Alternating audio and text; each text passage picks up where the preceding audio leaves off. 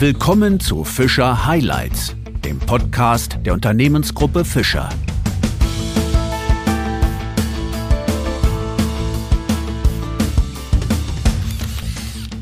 Zu einer neuen Ausgabe von Fischer Highlights begrüße ich Sie sehr herzlich. Sich an einem Wasserfall abzuseilen ist für manche ein großes Abenteuer in der Freizeit. Unser heutiger Gast aber stürzt sich aus beruflichen Gründen gern in Wasserfälle, denn er ist ein sogenannter Canyoning Guide. Sein Arbeitsleben ist von Abenteuer und Dramatik geprägt. Was das alles mit unserer Unternehmensgruppe Fischer zu tun hat, darüber spreche ich heute mit Lucian Heid, der außerdem ausgebildeter Bergretter ist. Mein Name ist Wolfgang Pott. Herzlich willkommen bei Fischer Highlights, Herr Heid. Hallo, Herr Pott.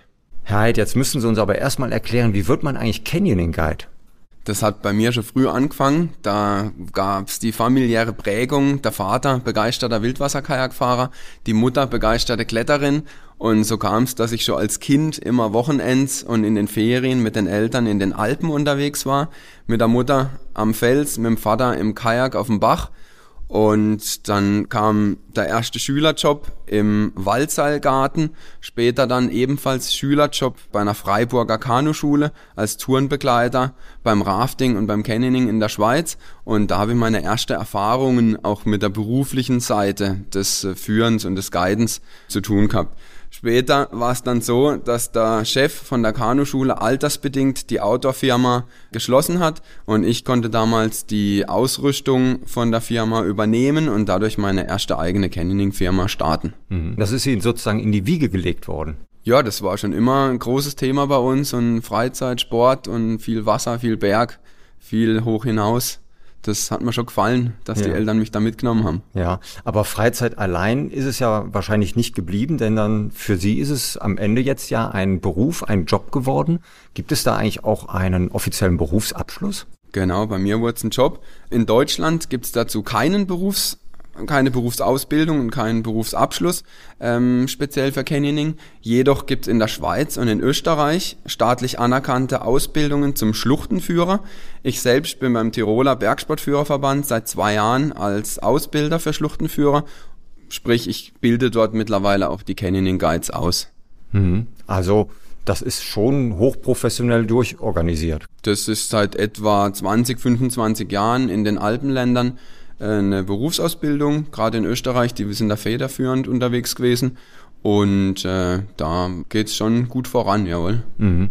Ich habe da für mich selber immer so ein bisschen Respekt und ähm, vielleicht auch einen Ticken Angst dabei, denn Canyoning wird ja von vielen auch als riskant und gefährlich eingestuft. Welche Risiken aus Ihrer Sicht birgt denn diese Sportart wirklich? Ja, das Risiko beim Canyoning ist wie bei anderen Extremsportarten von vielen verschiedenen Faktoren abhängig wenn man bei viel Wasser, kalten Außentemperaturen in eine enge Schlucht geht, da ist das Risiko deutlich höher, als wenn man bei niedrigem Wasser, Sonnenschein und warmen Temperaturen unterwegs ist. Des Weiteren, wenn man in geführten Gruppen mit ausgebildeten Guides unterwegs ist, dann wird das Risiko im Vorfeld im Rahmen der Tourenplanung täglich professionell eingeschätzt. Das heißt, wir beurteilen das Wetter, wir beurteilen den Wasserstand, wir beurteilen die Größe der Gruppe und die Konstellation der Gruppe, entsprechend die Vorkenntnisse äh, von den Gruppenteilnehmern und treffen dann eine entsprechende Auswahl der Schlucht, so dass die Gruppe da auch schön Spaß hat. Sollte es zu Regenvorhersagen kommen, mit Starkregen, mit Gewitter, dann canceln wir die Tour im Vorfeld gänzlich und müssen die Tour dann einfach auf einen anderen Tag verschieben. Das machen wir äh, der Sicherheit wegen, dass da ja nie was passieren kann. Leider hört man auch immer in den Medien von irgendwelchen Canyoning-Unfällen. Ähm, die Unfallstatistiken zeigen, dass das größte Risiko bei Privattourengeher ohne gute Ortskenntnis und ohne entsprechende Ausbildung liegt und die meisten Unfälle sich dann in Kombination mit schlechten Wetterbedingungen und Hochwasser ereignen. Das heißt, da wurde in der Tourenplanung zu Beginn etwas geschlammt und dann, wenn man da vom Wasser überrascht wird, dann ist es dann immer schön in der Schlucht. Das heißt, man kann sagen, bei Ihnen ist man auf jeden Fall in sicheren Händen. Wenn jemand sich für eine Tour gut vorbereitet, eine ordentliche Tourenplanung macht, dann ist man da in sicheren Händen, wenn man mit einem Guide mitgeht, wenn der Guide entsprechend die Tourenplanung macht oder wenn auch ein Sportler, der privat diesen Sport betreibt, sich gut vorbereitet, dann ist der genauso gut unterwegs. Wichtig ist nur, dass man sich vorbereitet und dass man die Bedingungen vor Ort checkt und auch eruiert.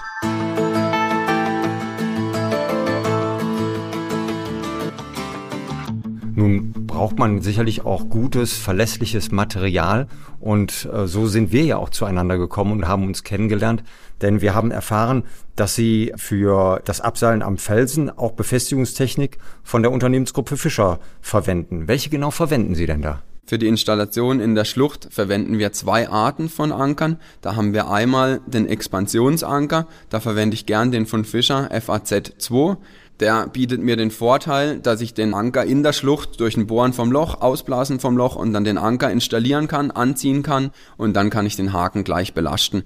Ich und da hängen Sie auch in der Wand oder wie verstehe ich das? Oder da hängen im wir, Wasserfall? Da hängen wir im Wasserfall meistens neben dem Wasser etwas, nicht direkt in der Wasserlinie, Aha. aber äh, bohren dann die Wasserfälle entsprechend so ein, dass wir gut abseilen können. Okay. Und als zweites Produkt, was wir noch äh, in der Schlucht verwenden, ist das der Injektionsmörtel fürs V-Zero, mit dem wir dann die Haken längerfristig in der Schlucht einkleben. Hm. Und weshalb nutzen Sie ausgerechnet unsere Produkte? Die Expansionsanker haben für uns den Vorteil, dass sie schnell und einfach zu installieren sind und können so sofort belastet werden. Wir achten darauf, dass wir speziell den rostfreien Expansionsanker verwenden, da in Kombination mit Luft und Wasser, der uns nicht wegrostet, wenn wir den nicht rostfreien verwenden würden, hätten wir da eine Korrosion am Metall und das ist dann nach 10 bis 20 Jahren so der Fall, dass wir dann diesen Haken wieder ersetzen müssen. Der spezielle Mechanismus von dem FAZ2 Expansionsanker ist für uns in der Schlucht sehr gut. Das heißt, der greift beim Anziehen schon nach wenigen Umdrehungen von der Mutter, so dass wir dann den Haken auch schnell belasten können. Und wir haben nicht den Nachteil, dass uns eine lange Gewindestange hinten aus dem aus der Mutter aus dem Fels raussteht. Den Mörtel habe ich ausgewählt, weil er die erforderliche Leistung erbringt und dabei ohne Gefahrstoffkennzeichnung auskommt. Das heißt, ich kann ihn ohne Schutzbrille und Handschuhe verarbeiten. Dies macht die Anwendung in der Schlucht für mich wesentlich einfacher, als wenn ich eine Sicherheitsausrüstung tragen müsste, die ich dann auch immer wasserdicht von Abseilpunkt zu Abseilpunkt, wo ich jeweils die Haken installieren will, mitführen müsste. Mhm. Das heißt, Sie sind ja auch in der Natur ähm, aktiv. Auch vor dem Hintergrund macht das ja wahrscheinlich Sinn, diesen Mörtel zu nehmen, oder? Ja, wenn der in der Schlucht verklebt ist, dann ist der ausgehärtet, da geht dann nix von dem Kleber weg. Für mich spielt die Verarbeitung da und auch die äh, das Auskommen ohne Gefahrstoffkennzeichnung eine große Rolle. Mhm. Dass es für mich zum Verarbeiten äh, einfacher ist. Mhm. Aber dann fasse ich das jetzt nochmal zusammen. Und zwar überspitzt könnte man sagen, Sie verwenden das Material und dann geht's los mit Canyoning. Ja, das kann man jetzt äh, so nicht ganz sagen.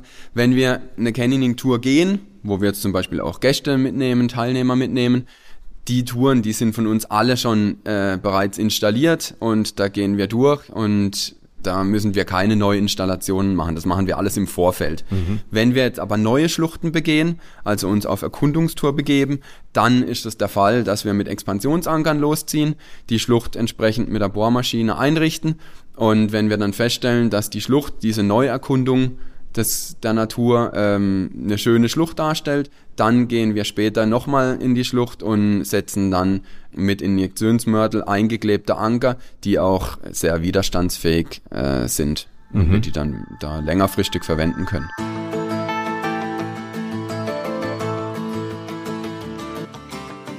Und welche Voraussetzungen muss ich denn eigentlich mitbringen, um bei einer Canyoning-Tour mit Ihnen dabei sein zu dürfen? Ach, das ist nicht so viel. Das ist Spaß am Sport in der freien Natur. Eine durchschnittliche Fitness sollte man haben. Wir laufen vor jeder Tour den Berg hoch. Das heißt, wir fahren nicht mit dem Auto oder wir kommen nicht anders hoch mit laufen der Bahn oder, gehen? oder so. Wir gehen. Okay. Und ähm, entsprechend kann die Tour aber auch äh, im Vorfeld angepasst werden. Das heißt, wenn ich ähm, Leute nicht kenne oder die noch nie mit mir in der Schlucht unterwegs waren, dann schauen wir erstmal, dass wir eine einfachere Tour gehen und wenn die Teilnehmer dann schon öfter bei mir waren oder von Anfang an gleich ein ordentliches Fitnesslevel für sich äh, propagieren, dann können wir da auch schwerere Schluchten gehen. Kinder können ab circa 10 Jahren mit, sobald eben der Leihneoprenanzug passt. Zu locker sollte der Anzug nicht sitzen. Wir haben Anzüge von klein bis ganz groß vorrätig und Gesundheitliche Einschränkungen oder spezielle Vorlieben, die werden vor der Tour dann individuell besprochen, so dass jeder auf seinen Spaß kommt und äh, da entsprechend auch was geboten bekommt. Und wie hoch sind solche Wasserfälle? Bei der Kindertour haben wir Wasserfälle bis sieben Meter.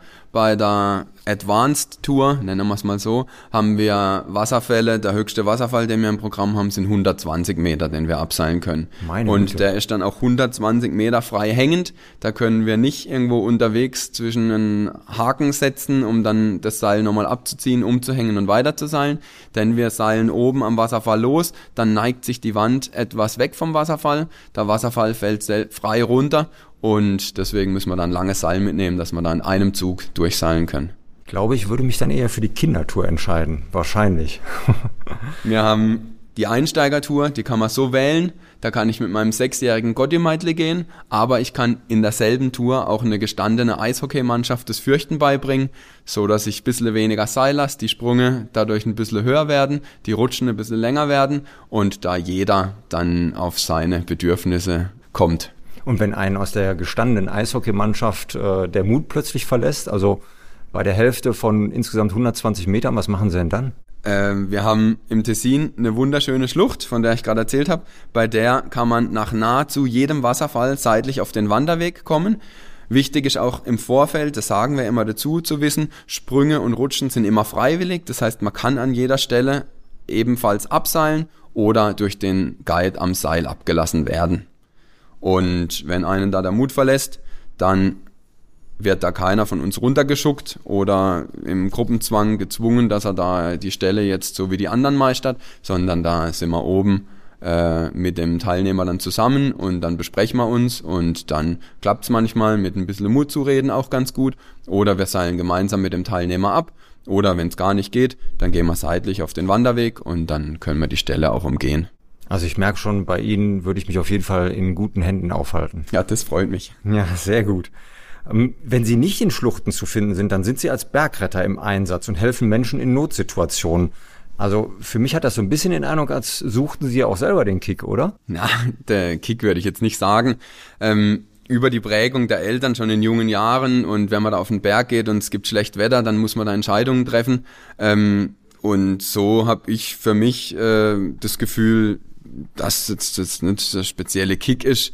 Ähm, ich mag's, wenn was abgeht und ich mag's aber auch, wenn alles nach äh, Plan läuft und so ähm, macht es mir so ganz Spaß.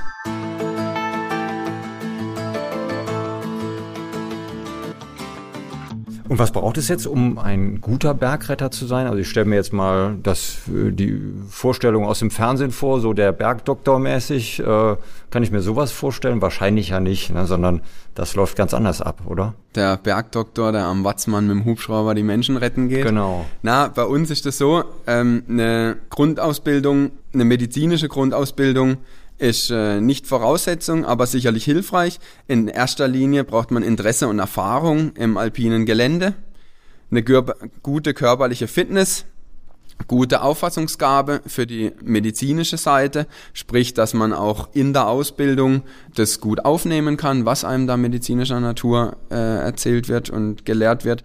Ein Einfühlungsvermögen für den Patienten ist für mich ganz wichtig. Also ich muss mich in den hineinversetzen können, ich muss mit dem fühlen können und ich muss auch die Bedürfnisse, die der in dem Moment hat, äh, erfassen können, so dass ich ihm da gut helfen kann. Ist Dann ist ebenfalls ist ja mindestens auch immer eine Stresssituation. Das ist für den Patienten auf jeden Fall immer eine sogar. Stresssituation. Das mhm. ist eine Situation, in die wollte er nicht kommen und da ist er jetzt und dann kommen wir und helfen ihm und da ist für ihn ein angenehmes Gefühl, wenn er da dann gut aufgehoben ist. Weiter würde ich auch sagen, ein gutes Händchen für stressige Situationen sollte man schon mitbringen. Und die medizinische und die technischen Inhalte der Ausbildung, die werden dann alle noch vermittelt. Mhm. Das heißt, Sie können für sich behaupten, dass Sie stressresistent sind. Das würde ich für mich schon sagen, ja. Trotzdem, in gewisser Weise macht ja Stress auch immer was mit einem. Und äh, bei Ihren Aktivitäten hat es meistens auch so ein bisschen was mit Adrenalin zu tun. Wie schaffen Sie denn da eigentlich den Ausgleich? Wo suchen Sie sich sozusagen die Alternative? Wo geht's mal bei Ihnen etwas ruhiger zu? Ja, für Außenstehende mag das alles wahnsinnig aufregend klingen, wenn man sich täglich mit der Materie beschäftigt, da am Berg unterwegs ist, in der Schlucht unterwegs ist, im Rettungseinsatz unterwegs ist, reguliert sich für mich der Adrenalinspiegel. Und der Ausgleich, den suche ich dann, wenn ich mit Freunden privat beim Canyoning in der Schlucht bin und wir neue Schluchten erkunden gehen oder wir schöne Schluchten machen, die wir sonst äh, nicht gehen können, weil der Wasserstand zu hoch ist oder das Wetter nicht passt. Sehr gerne gehen, nutzen wir auch die Winterzeit. Wenn wir nicht äh, mit den Tourenski unterwegs sind, dann gehen wir auch in vereiste Schluchten und sind dann dort in unserer ganz eigenen Welt und seilen uns dazwischen den Eiszapfen ab und genießen da die absolute Ruhe im Winter und haben da unseren Spaß. Das hört sich klasse an. Das heißt, berufliches und privates ist im Grunde fast für Sie eins. Für mich hat sich das in den letzten Jahren sehr vereint, jawohl. Das hört sich nach einer guten Lebensplanung insgesamt an. Herr Heid, vielen Dank für Ihre spannenden Einblicke in Ihre Arbeit als Canyoning Guide und als Bergretter. Wir wünschen Ihnen natürlich, dass Sie auch künftig sicher und wohlbehalten von Ihren Touren zurückkommen. Dabei soll Ihnen natürlich auch unsere Fischer-Befestigungstechnik helfen. Nochmals vielen Dank für Ihren Besuch bei Fischer Highlights, Herr Heid. Dankeschön, Herr Pott. Vielleicht sehen wir uns mal in den Schweizer Alpen. Kommen Sie vorbei. Sehr gern, aber denken Sie dran, die Kindertour muss es sein. Ja.